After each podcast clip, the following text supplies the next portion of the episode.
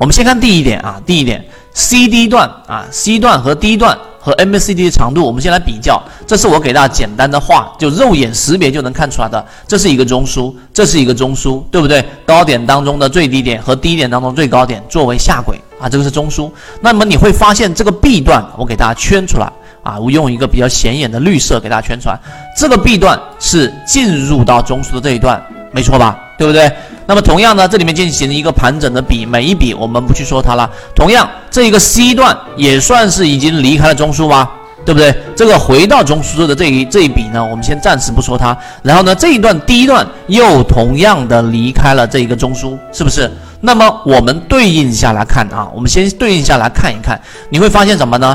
整个我们说这个 B 段进入上涨里面所对应的 MACD 的这个柱体，是不是？看到了没有？这里面的柱体到这一波 C 段上涨的时候，这个柱体其实就已经很接近了，但是也没有出现明显的一个我们所说的一个背驰，对不对？那么到了第一段，看到了没有？我这里面第一段我圈出来的这个第一段也是上涨，而且股价还创了新高。注意看这里，股价还涨到一百一十块二毛三。但这个过程当中有两个细节。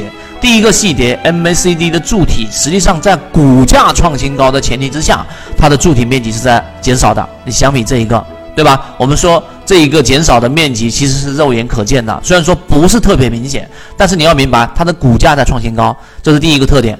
第二个特点呢，实际上 MACD 的柱体面积啊，已经是干嘛呢？它的高点这里面已经形成了往下走了。而这一根 MACD 柱体的红色面积对应的正是这根 K 线一百一十块二毛三，股价创新高，MACD 柱体在减少，并且呢还在创新低，这个就是我们所说的 CD 段的 MACD 力度也好，就长度，对吧？你看长度，，D 段是不是比 B 段要小啊？是不是？第一段是不是要我们说长度减少？第二个就是 MACD 柱体面积。你看，这就是完整性的分析。我们来看第二个，我们需要去注意的地方。